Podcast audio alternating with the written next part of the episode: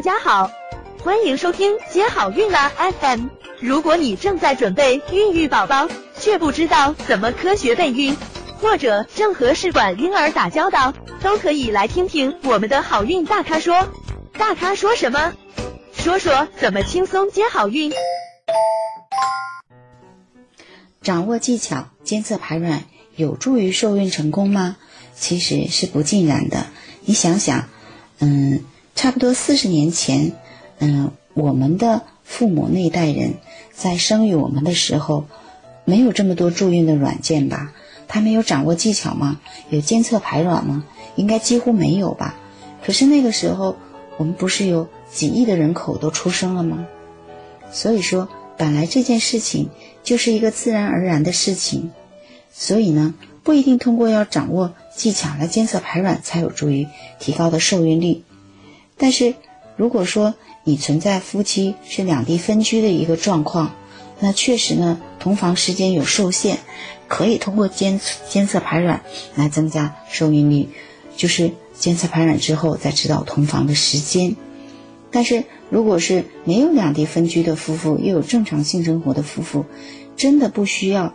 嗯，进行监测排卵，不管你是自己用测试纸测也好呢，嗯，还是你嗯到医院做 B 超也好，这些呢，嗯，可能反而有一些不好的影响。为什么呢？因为你因为监测排卵，导致你这个月非常紧张，你可能越监测越紧张。因为临床上有见到病人跟我说，嗯，周医生，我之前没有监测排卵的时候。每个月排卵还挺好的，我测那个基质体温还可以，可是后面我开始测排卵，我越测越不好，就测到最后没有排卵了。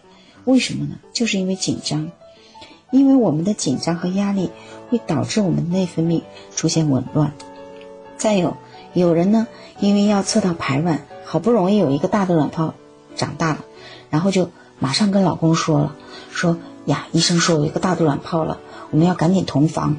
啊，因为这个卵要排了，结果呢，就出现了性交困难。男生呢，一一听说有排卵，有的反而会压力太大，有心理压力，直接就阳痿了。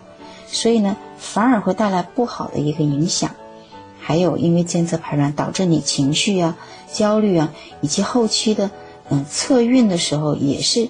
一直都非常紧张的一个状态，那这些状态呢，不管是对排卵还是胚胎的着床，嗯，以及胚胎的生长呢，都是不利的。